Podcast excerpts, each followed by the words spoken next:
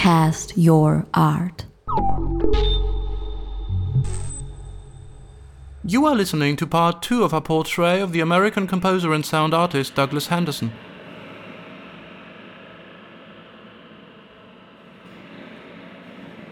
Okay, the playback no rewind button was a uh, large string instrument, essentially. Um, the entire floor of the gallery was was uh, covered in um, stretched, tuned uh, uh, guitar wire or music wire, very very thin, very and also very close to the floor. And then the audience is, I would say, they're invited to walk on it. Actually, there was no choice because I I designed it in such a way that as soon as you open the door, your first step inside the room was already stepping on a string and sounding it.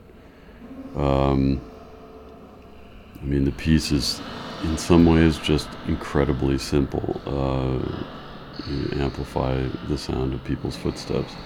The original, there have been a few versions of it. The original versions were called footfalls was another you know, common expression in English, um, and fit what was going on. And then for the DAAD gallery installation, as through the other uh, versions of the piece, I, I kept gaining more information about how it worked, also what it was, what what for me what the meaning of it is, and it had a it, it had a lot to do with presence and immediacy and how you feel as a how you experience the world directly. I mean, for me, I'm walking down the street. Usually, I'm really lost in my own thoughts, which is a form of, of history, I think.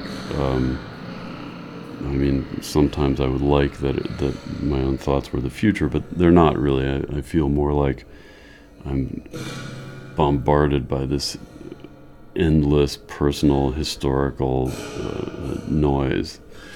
And somehow stepping on those strings and walking on those obliterated my interior dialogue and made it actually much clearer what the interior dialogue was. I make the footstep, and then this long, ringing sound comes that's quite alien that takes me out of that reverie, puts me in a different one, puts me more in a reverie about reverie. So it's like a dream about dreams.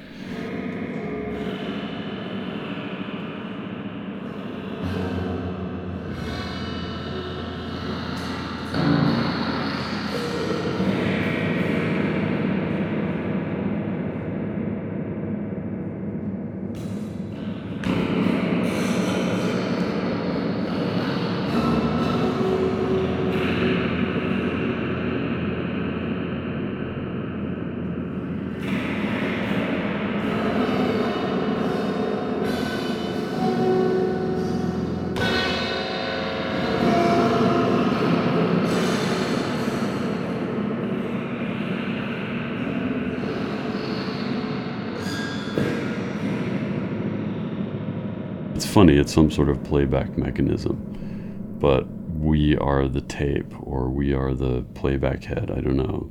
It plays back this instantaneous past, but you can never return to where you came from. You're always making some new journey. So, playback no rewind button became the title, and also referring to this Nam June Paik uh, quotation.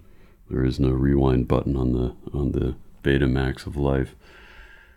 Yeah, for me, the piece on, on the one hand, it's a very simple instrument. It's a collective instrument, and on the other hand, it has this this strong sensation of memory and recollection.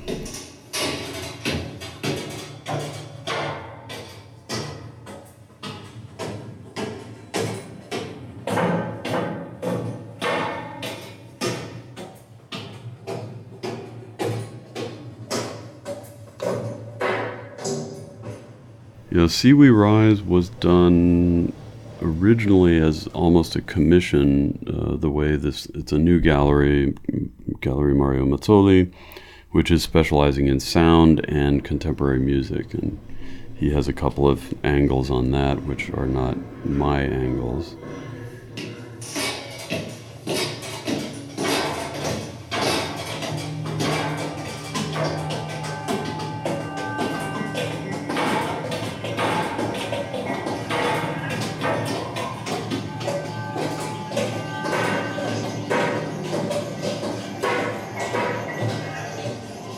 Knew that I wanted uh, to get all the threads of what I'm interested in and put them in one place. I had started doing that with these water pieces um, to kind of attach a composition to to this water, you know, speakers in water. You can only play that composition back in that object. It won't work with any other speakers and you know other volumes of water. If you play it back through a subwoofer, it's a bunch of sine tones. It, it has no meaning unless it's inside the object. And I was pretty happy with that. But that was a bit easier because you couldn't you couldn't hear the piece. So attaching it firmly to an object was not so difficult. Uh, then I decided, uh, okay, well, I need to address this in in terms of you know an actual sound piece and a and a complex sound composition.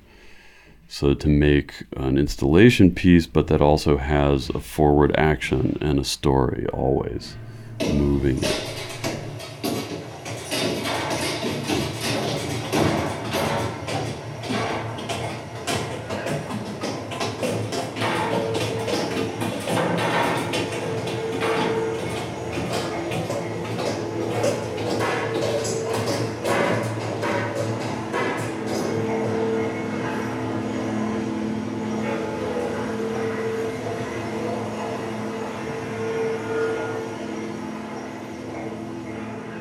Is sort of a, a, a metaphor for an idea of progress that everything uh, builds on previous experience. So, and, and all of humankind is advancing somehow each day because we know more, because we have more experiences, and that's a real Hegelian.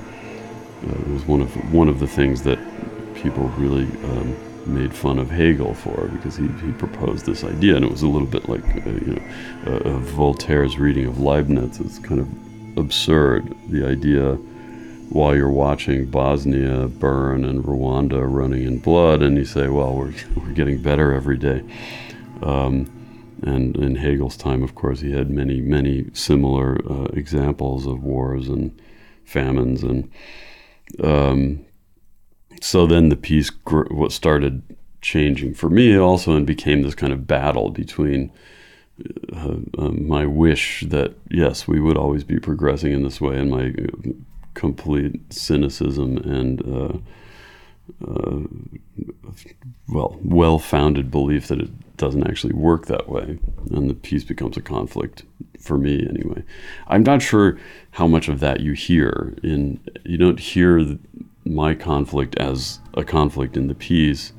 It's more again of a compositional structure. It's like a hole in your shoe. You know, here's the boundary of the composition. Well, it's my internal conflict.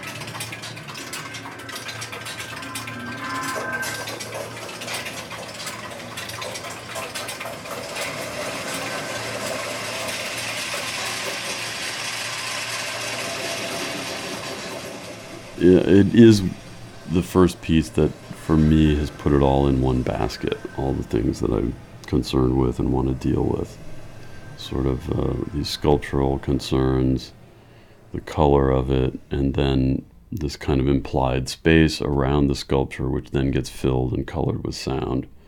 And it was really uh, um, kind of eureka moment uh, when when it was finally finished and I actually turned it on oh my god, it works. it's a bit of a shock.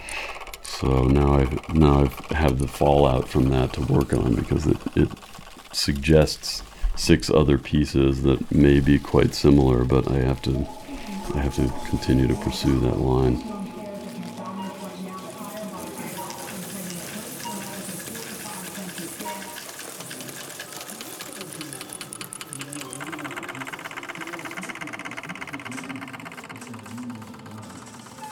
At the moment, the, the there are two things coming up. One is a very small piece that I want to do uh, for a gallery in Dusseldorf called the Gallery Ute Parduhn, and they are doing a, a group show called Ganz Kleine Kino. And then I have a solo exhibition in September at Mazzoli Gallery, and so that one they want five new pieces. And because it's a commercial gallery, they want things that they can sell that are objects. Uh, and that that raises a again, a, you know, it, it's strange to be confined to that, but in the end, it's just another it's just another way to look at a composition and say, okay, the, the the boundary of this composition is it has to be object in some object uh, related or object in nature. And so I'm working on a couple. You can see my, my mock up here for See We Rise. There's an eight channel version of it. And I'm working on two other pieces that are related to that. That are continuing work with the spiral, but in other in other forms. And I'm not going to tell you what they are. But one is called Dukatenscheißer, which is a little ode to the financial crisis and um, and also to Peter Bruegels. Um, and the other one is is called uh, what is it? Uh, uh, Fadensonnen, which is based on another Paul Celan poem about light and how it sort of light turning into threads, threads turning into light.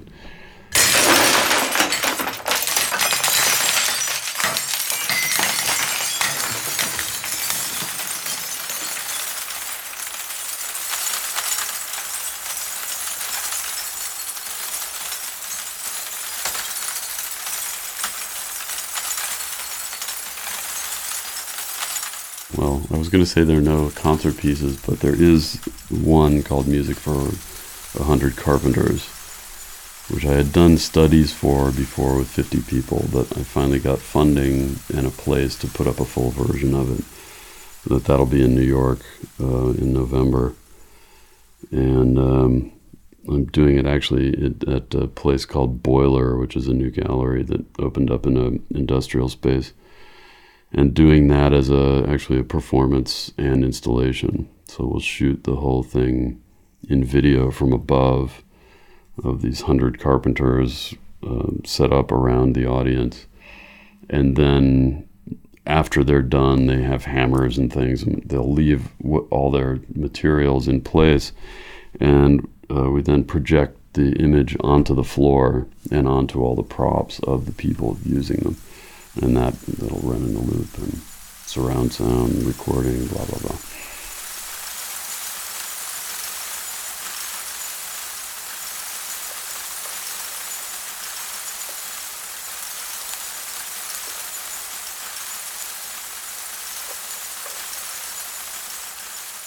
So that's and that's really on a completely other tangent it's not not close to any of the any of the things that I'm doing in Berlin right now.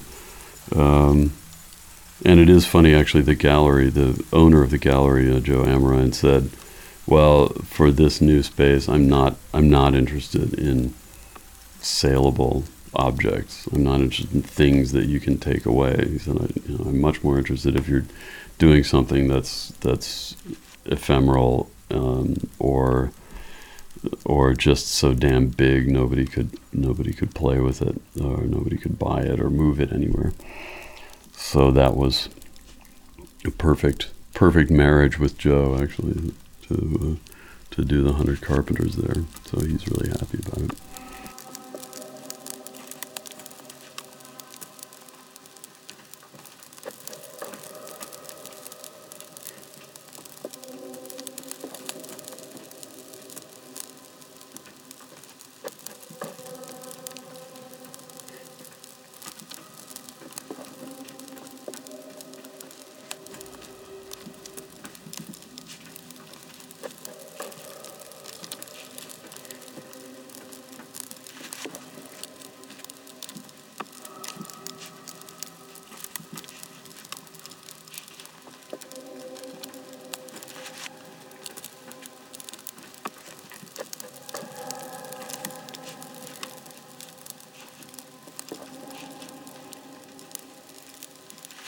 Yeah, I came in 2007 with a DAAD stipendium, the six month one.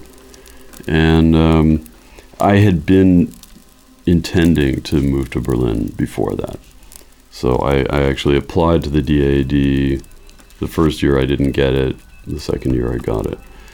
If I hadn't gotten it, I was coming to Berlin anyway. Um, New York was dying rather quickly at that time. Um, the traditional gallery world was very was working fine if you were a painter. So you could get involved in that but for sound art there was nothing. I mean diapason gallery was a dedicated sound art gallery the only such thing in new york but also it was specifically sound only pieces. Um, uh, they were not interested in objects so that left me really uh, nowhere but small nonprofit galleries to show in, and with uh, almost no support and not very much exposure. So once again, I was up against this thing of okay, take the material out of a, um, a concert and put it in front of the people, but there were no people. it's like nice to have to build the stuff, put it in a small gallery, but uh, it's not actually getting getting out so that people experience it. I mean, I had a couple of commissions for for public sculpture, which were more interesting to me.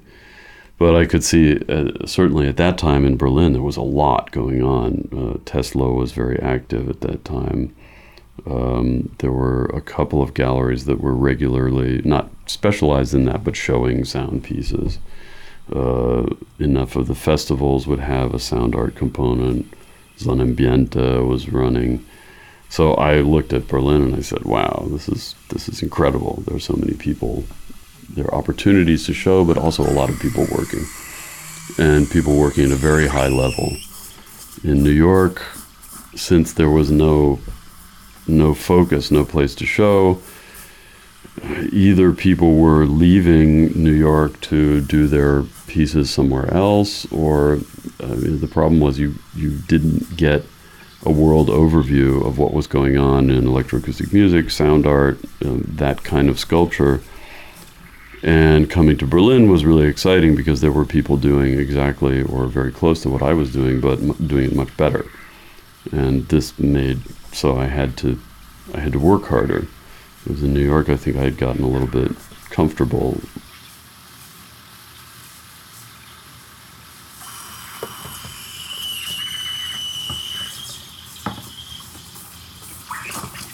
I, I didn't hear things that were much better than what I was doing, so there wasn't as much of a challenge. Where here, at least, you know, if I divide my piece, my work into components, almost anything that is in there, somebody is working on something that's at least related in the same historical medium. And many are doing it really, really well. So it gets really exciting. Um, you get pushed as an artist here much in the sound area, much more than you would in New York City.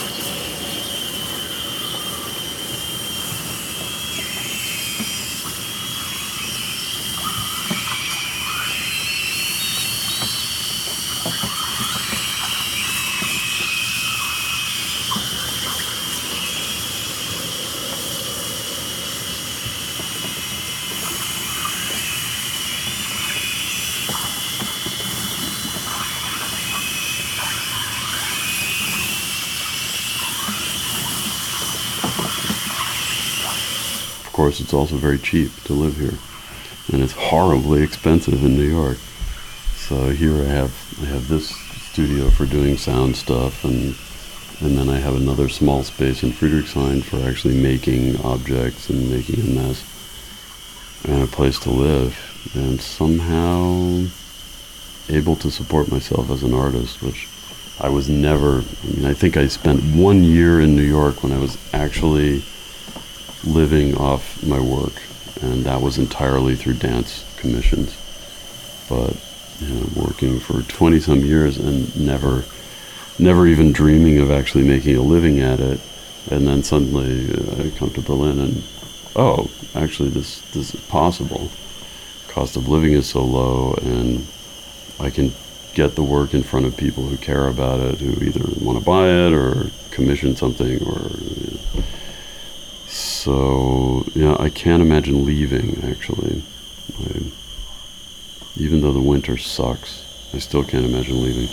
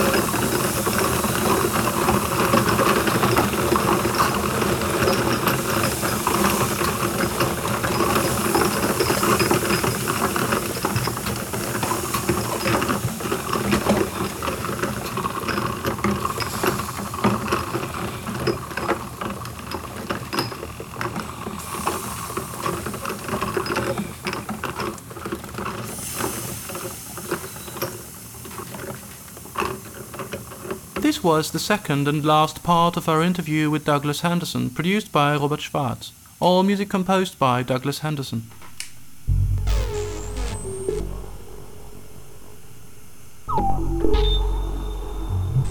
Cast your art. www.castyourart.com